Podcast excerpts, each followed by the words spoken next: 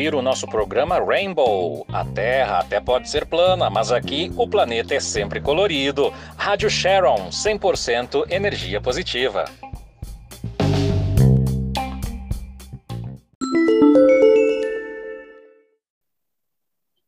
Olá, ouvintes da Rádio Sharon, 100% energia positiva. Aqui quem fala é Kleber Maurício, de Porto Velho, juntamente com Guto Sanfelice, nosso jornalista, que vai entrevistar o Bispo Francisco Silva. Você que está ligado na Rádio Sharon, fique conosco neste bate-papo colorido, meia hora, e depois continue escutando o nosso programa Rainbow. Guto! Olá a todos, a todos, sejam todos bem-vindos. É, estamos então com o Bispo Francisco Silva, da Igreja Episcopal Anglicana do Brasil, a IEAB, e eu vou ler brevemente o currículo dele antes de a gente entrar na nossa pauta do dia. Natural de Olinda, Pernambuco, o Bispo Francisco estudou no Seminário Batista do Nordeste, mais tarde ingressou no Seminário Anglicano do Recife. Em janeiro de 1991, foi ordenado diácono e, em dezembro do mesmo ano, presbítero. Foi o responsável pela paróquia de Santa Maria em Belém do Pará, atual catedral, e pela paróquia de Todos os Santos em Novo Hamburgo. De 2003 a 2006, atuou como presidente da Câmara de Clérigos e Leigos da IEAB. Em outubro de 2010, o então reverendo Assis foi eleito bispo da Diocese Anglicana Sul-Ocidental, com sede em Santa Maria, Rio Grande do Sul. Antes disso, ele serviu como secretário-geral da EAB. Em novembro de 2013, em eleição da Igreja, Bispo Francisco foi nomeado sucessor do Bispo Maurício Andrade no cargo de Bispo Primaz da Província da Comunhão Anglicana do Brasil, o qual ocupou até 2018, quando foi substituído pelo bispo Naldal Alves Gomes. Na sua cerimônia de posse, realizada na Catedral Anglicana do Redentor, na Tijuca, reafirmou seu compromisso com o missionarismo, uma das marcas da gestão de seu antecessor. Bispo Francisco é também advogado e possui mestrado em ciências políticas. Para entrar na nossa pauta, contar aqui um breve levantamento histórico do nosso assunto de hoje, que é o casamento igualitário no âmbito da Igreja Anglicana. Num momento histórico, em abril de 2018, a Igreja Episcopal Anglicana do Brasil, a IEAB, votou a favor de estender o matrimônio a casais do mesmo sexo por uma grande maioria de votos, 57 a favor, 3 contra e duas abstenções. Esta era a terceira vez que o assunto ia à consideração do Sínodo Geral. A mudança canônica foi precedida por um diálogo longo profundo e espiritual. Esse diálogo formalmente iniciou em 1997, embora tenha um histórico informal muito mais antigo. Atingiu toda a província desde então, através da metodologia, conferências, consultas, orações e publicações bíblico-teológicas. É digno de nota que o casamento civil entre pessoas do mesmo sexo é legal no Brasil inteiro desde 2013. Na ocasião, foram recebidos representantes internacionais, como o primaz da Igreja Episcopal Escocesa, o bispo Mark Strange, e a bispa Linda Nichols, da Diocese de Huron, da Igreja Anglicana do Canadá. Ambos partilharam com o Sínodo Geral suas experiências provinciais relativas ao tema. Foi reafirmado, então, o compromisso com o Evangelho de Jesus e a pertença à família global anglicana à medida que se busca continuar a caminhar conjuntamente e responder aos desafios à frente. Nas palavras do então bispo primaz do Brasil, bispo Francisco Silva, nosso entrevistado de hoje, ele disse, abre aspas, senti a decisão como resultado da presença e trabalho do Espírito Santo. Isso amplia nossas fronteiras, permitindo que nós possamos ser mais acolhedoras e acolhedores à diversidade no nosso país. Queridos Gustavo e Clever, queridos ouvintes, queridas ouvintes é, da, do programa Rainbow, esse programa da Rádio Sharon, na qual também tenho a honra de participar desse imenso grupo que está construindo uma rádio nova, eclética e energética. É, é uma alegria estar com vocês aqui para falar sobre o tema do casamento igualitário e estou às ordens para as perguntas de vocês. Bispo Francisco, muito obrigado é, pela sua participação. A gente sabe como o senhor é uma pessoa muito demandada, então muito nos alegra aqui a sua presença, como o senhor disse, para esse tema tão importante, é, tão controverso para outras é, denominações é, cristãs, né? Então eu eu começo começando pela sua frase na, no momento. O senhor disse: Senti a decisão como resultado da presença e trabalho do Espírito Santo. Isso amplia nossas fronteiras, permitindo que nós possamos ser mais acolhedoras, acolhedores à diversidade no nosso país. Então, bispo, o senhor considera que essa ação é, transforma a Igreja Episcopal Anglicana do Brasil, uma igreja tradicional, uma igreja da comunhão anglicana, uma igreja é, litúrgica, uma igreja com uma história antiguíssima, tanto no Brasil quanto no mundo, em uma igreja no que a moda atualmente chama atualmente de inclusiva? Eu acredito plenamente nisso. Aliás, a a frase que foi pensada da minha fala no sínodo que aprovou o cânon do casamento igualitário, essa frase traduz muito é, como foi esse processo. Eu não tenho dúvida de que foi um processo inspirado pelo Espírito Santo e não foi um processo fácil, tá? Quando a gente olha que no sínodo houve uma ampla e uma quase unanimidade na decisão, é, isso, isso não fala necessariamente o processo que a gente viveu. E aí eu vou lá, lá atrás. A primeira manifestação, vamos dizer, oficial da igreja sobre a questão do casamento igualitário foi uma carta da Câmara dos Bispos da época, porque na época nós não tínhamos ainda bispas, é, e essa carta feita perante o Sínodo de 1997, uh, ah, ela falava sobre a inclusão de todas as pessoas e a afirmação de que o amor era uma expressão profundamente válida na relação entre as pessoas. Você pode imaginar o que é que isso causou naquele sínodo, uh, causou um, vamos dizer assim, um embate no plenário. Eu estava presente naquele concílio, eu era eu era clérigo, né? Uh, e foi muito difícil aquele primeiro momento. Houve gente que disse que os bispos não podiam falar assim sobre esses temas, tema da sexualidade humana, Uh, onde é que bispos têm autoridade para falar sobre isto? E eu me recordo que a minha intervenção naquela noite uh, foi uma intervenção na seguinte direção: os bispos da igreja podem falar sobre qualquer assunto. Se a gente diverge ou não, isso é uma coisa, mas que os bispos são os pastores da igreja. Então, eles podem falar sobre qualquer assunto. E aquilo foi assim o início de um processo, né?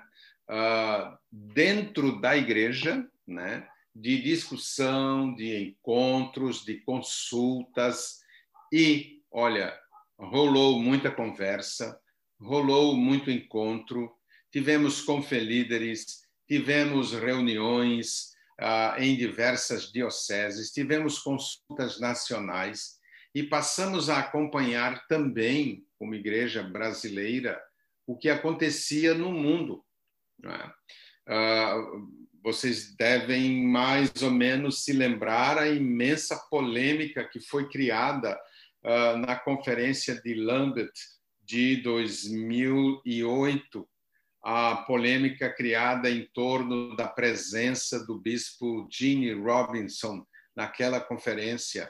E também, um pouco antes, na verdade, em 98, um ano depois dessa carta pastoral ser apresentada ao Sínodo Brasileiro, um ano depois tivemos a Conferência de Lambeth, que elaborou né, uma resolução e que essa resolução, vamos dizer assim, dividiu a comunhão anglicana porque ela tratava exatamente deste tema entre as pessoas e, logicamente, o tema da legitimidade das relações, do relacionamento, do amor entre pessoas homossexuais. Foi um processo longo. É, quando, naquele dia de junho de mil, melhor, 2018, o sínodo tomou aquela decisão, parecia que eu parecia que eu tinha voltado a 1997 e assistido ao primeiro indício de que a trajetória não ia ser tão fácil, mas graças a Deus aconteceu. E aconteceu num momento importante. Acho que todos nós lembramos que 2018 foi um ano muito complicado uh, para o nosso país. Foi um ano em que nós tivemos a eleição de um governo né, uh, que tinha claramente uma pauta, uh, vamos dizer assim, negacionista, xenófoba, homofóbica, necrófila e, bom, se pusermos mais adjetivos, não vai conseguir calcular o estrago que a gente tem vivido nesses últimos tempos. E a decisão do Sínodo foi exatamente, praticamente, seis meses antes dessa mudança política. Né? E eu me recordo que haviam irmãos e irmãs né, que estavam aí nos seus processos de uh, de casamento civil, né? porque o casamento civil já havia sido reconhecido, o casamento igualitário, na perspectiva da lei, já havia sido reconhecido pelo STF desde 2013, e estava muita gente assim com medo, dizer, poxa vida, como é que vai ser? Vão nos perseguir, vão, entende? Ah, eu acho que a igreja teve essa essa inspirada pelo Espírito Santo, essa sabedoria de decidir isso uh, no sínodo de 2018. Sem dúvida, sem dúvida, bispo. Eu também corroboro com a sua com a sua posição enquanto essa é, iluminação e condução do Espírito Santo. Bispo, a minha pergunta agora, saindo das controvérsias, saindo das polêmicas, porque eu acho que isso aí está superado e nós estamos em um papo colorido, nós estamos em um programa que aqui o planeta pode, a, a, a, Terra pode até ser plana, mas o nosso papo sempre vai ser colorido, né? Então eu quero, uh, Bispo, que o senhor, enquanto pastor, é, nos diga qual as suas considerações sobre o rito sacramental ou o sacramento, dependendo da, da, da, da, ala, da amplitude da nossa Igreja Episcopal Anglicana do Brasil, né, do matrimônio para esses casais igualitários que começam, é, porque já desde de, de, de que é aprovado, logo em seguida, já em 2019, começam a acontecer os primeiros é, é, casamentos igualitários na igreja, né? Em Porto Alegre, em São uhum. Paulo. É, qual a sua consideração sobre esse aspecto? É, porque eu acredito que sempre quando esse tema é abordado, foca-se muito na polêmica, fo foca-se muito na questão é, de vanguarda da Igreja Episcopal Anglicana do Brasil, né? E esquece-se de falar desse aspecto que eu acredito que é o mais importante, que é o rito sacramental ou sacramento do matrimônio para essas pessoas amadas, né? Então, qual a sua é, é, consideração enquanto pastor é, e condutor de, de, de, desse rebanho, né? para nós cristãos. É, você você lembrou uma coisa interessante. A decisão do sínodo, inclusive, ela precisou ser referendada pelas dioceses, né? E tanto é que na, na diocese sul-ocidental, na minha diocese, ela foi referendada praticamente um ano e meio depois, porque era a época do nosso concílio, e nós aprovamos também por ampla maioria. Eu acho que essa decisão ela se baseia na compreensão do sacramento do matrimônio. O que, que é? O matrimônio é o sacramento do amor por excelência. Aliás, Todos os sacramentos da igreja, eles giram em torno do amor. A motivação, o, o chamado leitmotiv do, do, do sacramento, né? a razão de ser dos sacramentos, é um serviço de amor. Por exemplo, quando a gente batiza uma criança, o que, é que a gente está é, é, é, realizando na vida dela e na vida daquela família? Fazendo com que o amor de Deus se transforme em uma realidade espiritual na vida da criança. Quando você celebra a Eucaristia, você está celebrando o sacramento do amor maior, aquele amor em que o Filho de Deus, perfeitamente homem, perfeitamente Deus, se entregou pela humanidade. Isso é o sacramento do amor por excelência. Quando você, por exemplo, é, unge um enfermo e ora com ele, impõe as mãos sobre ele, o sacramento da unção, é, o que, que é isso? É um sacramento de amor. É, e aí havia na igreja uma, uma situação muito difícil. Primeiro, porque as pessoas que se descobriram como pessoas que amam outras pessoas, independentemente do gênero, do sexo, é, elas se descobriam amando essas pessoas, mas elas eram como, aspas, párias na igreja. Porque até alguns sacramentos eram alcançados. Né? Tinha aquela forma, aquela famosa fórmula de não, eu não, não tenho nada contra ninguém, etc, etc. Mas essas pessoas não eram membros plenos da igreja. Quando você é membro pleno de uma sociedade, você faz jus a todos os direitos e deveres que são extensivos a todos os participantes daquela organização. Então, na igreja, você tinha, na verdade, uma dupla cidadania. Você tinha uma cidadania plena, tá? E você tinha uma cidadania parcial, que era, vamos dizer assim, eu me lembro sempre que um irmão nosso de São Paulo, o Beto de Jesus, sempre dizia nas, nas reuniões e, e preparações eh, da discussão do tema, ele sempre dizia: Nós somos cidadãos de segunda classe dentro da igreja, porque nos é permitido algumas coisas e outras não. Então, do ponto de vista sacramental, eu acho que o sacramento do matrimônio ele afirma o sacramento do amor por excelência. É um sacramento de pessoas, pessoas, não sexos, pessoas.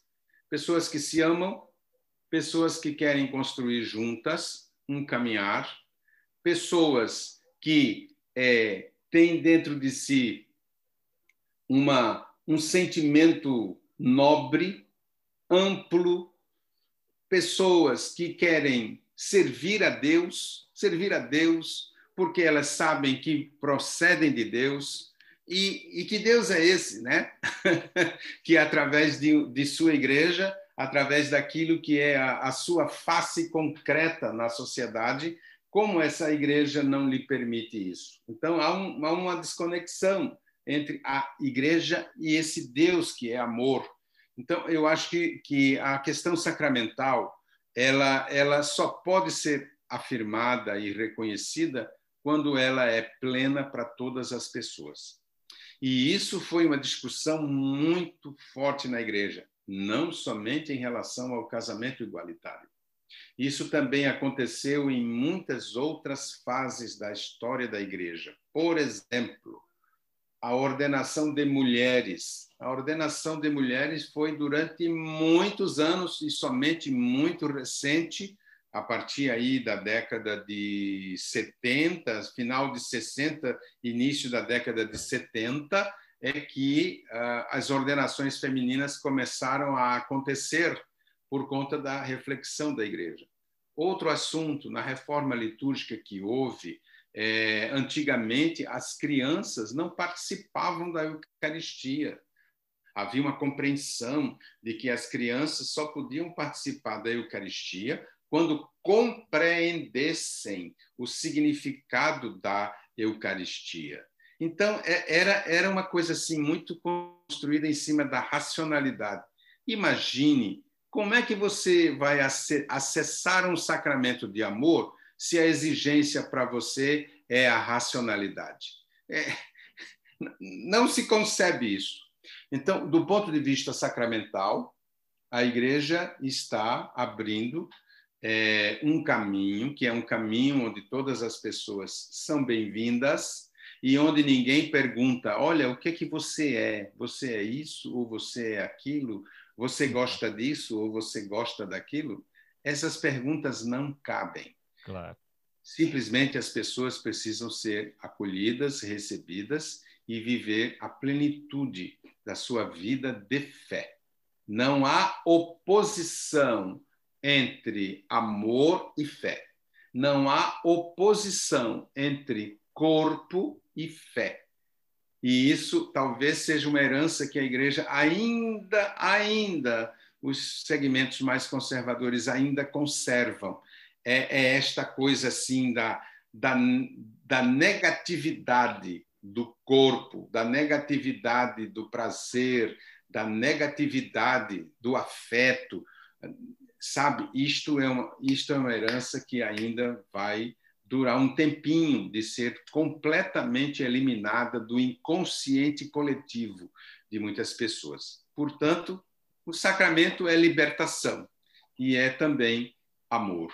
Então, acho que a igreja está vivendo um rico momento e todos os irmãos e as irmãs podem, na Igreja Episcopal Anglicana do Brasil, se sentir em casa, se sentir acolhidos, se sentir respeitados, não se sentirem mais cidadãos de segunda classe. Amém, bispo, amém. Bom, ante tão, tão belas palavras, é, e também correndo contra o tempo, porque o nosso programa é de meia hora, e se deixar pela nossa vontade, a gente vai explorar o bispo Francisco por horas e horas, mas a gente tem o rigor do tempo. Então eu retorno para o Gustavo, com alguma pergunta que o Gustavo tenha, e depois para as considerações é, finais aí do nosso amado bispo Francisco. Bispo, eu gostaria de colocar o seguinte: é, eu, entendo que esse movimento que vem desde o fim dos anos 90 de pensar essa questão dentro da IAB acompanha também o, o movimento é, civil por esse por essa luta pelo casamento igualitário civil que agora a gente tem como realidade no Brasil nos últimos oito anos, que também se desenvolveu aí do fim dos anos 90 até ali 2013, quando a gente finalmente conquistou. Claro que a pauta política sempre foi essa, o casamento civil enquanto direito civil.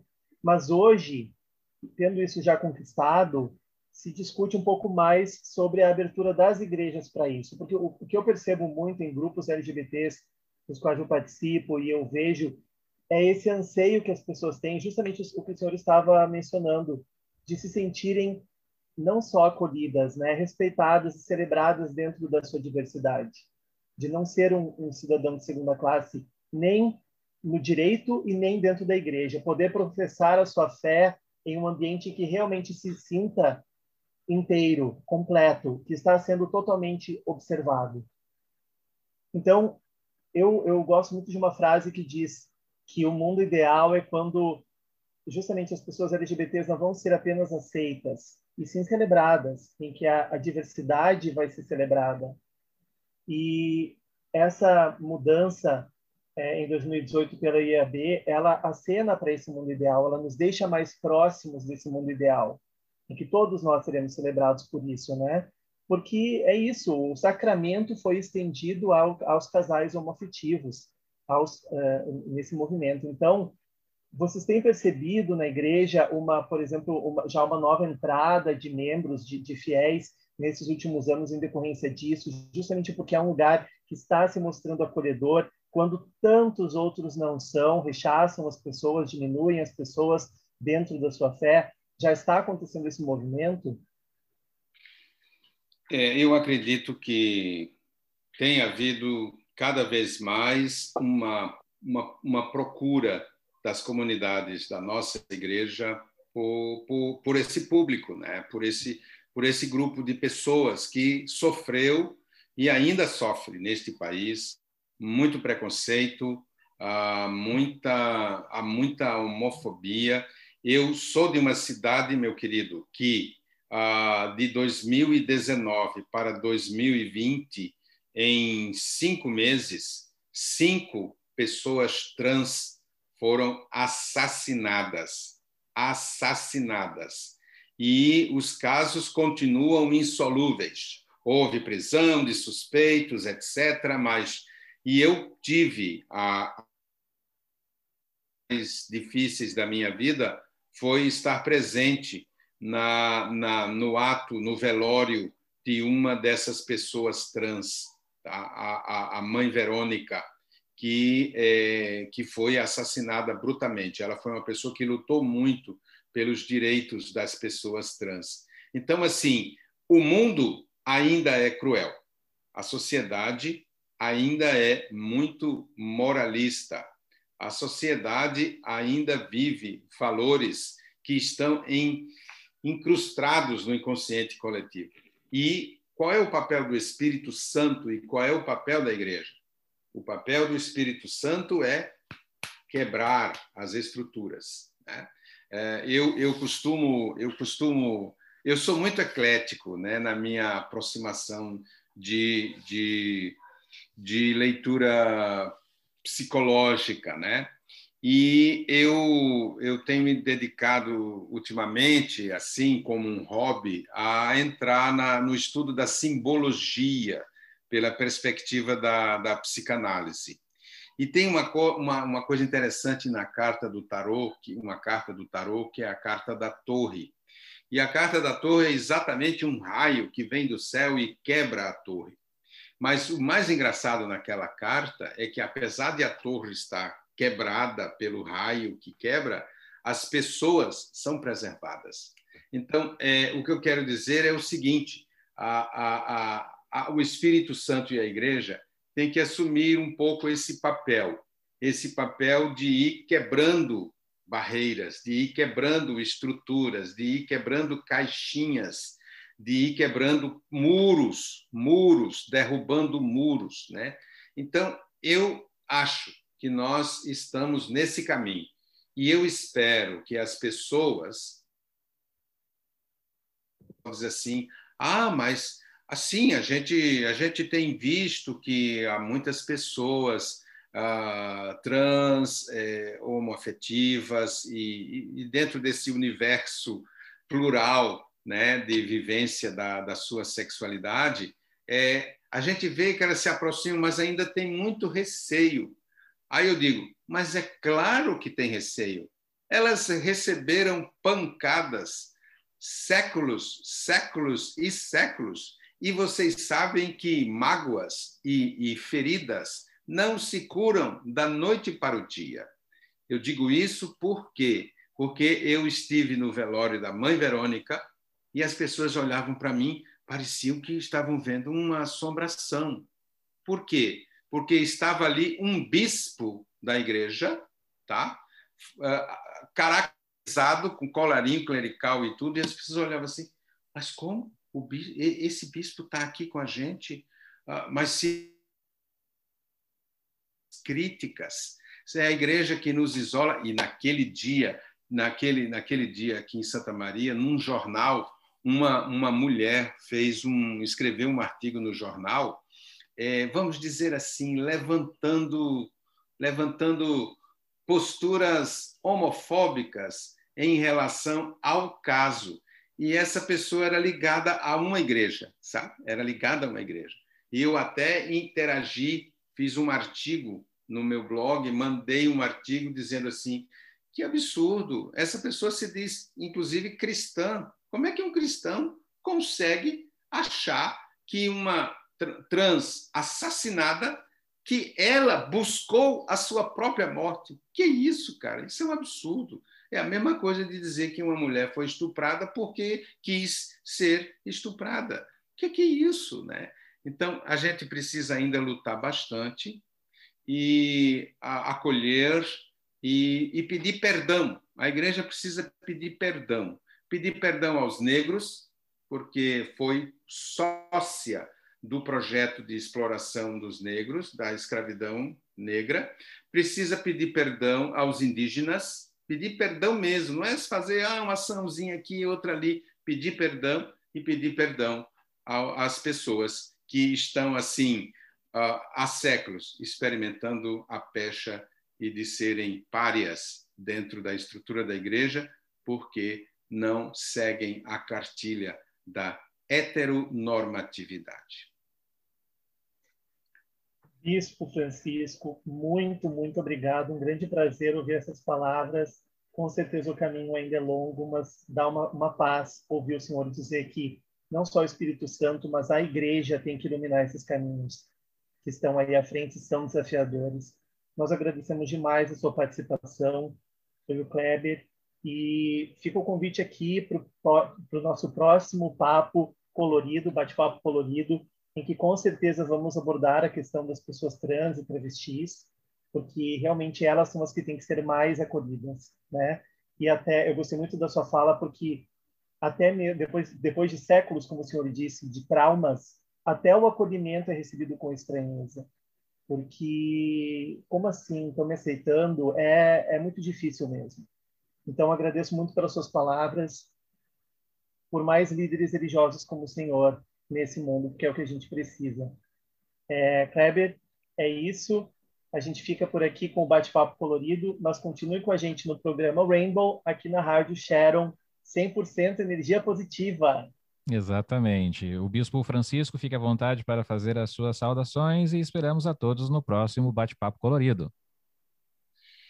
Muito obrigado pelo espaço que vocês me deram. Eu sou parte da rádio também, me sinto parte dessa família, que é uma família nova, não é? mas que está se consolidando. É, e eu quero agradecer ao convite, agradecer e dizer que esta rádio está, está inovando, viu? Está inovando. Ah, quando eu soube da, do, do esquema do programa, da proposta do programa, eu vibrei. Então, contem com a gente uma boa audiência a todo o povo que escuta a Rádio Sharon. Muito obrigado, Bispo Francisco. Até o nosso próximo bate-papo colorido.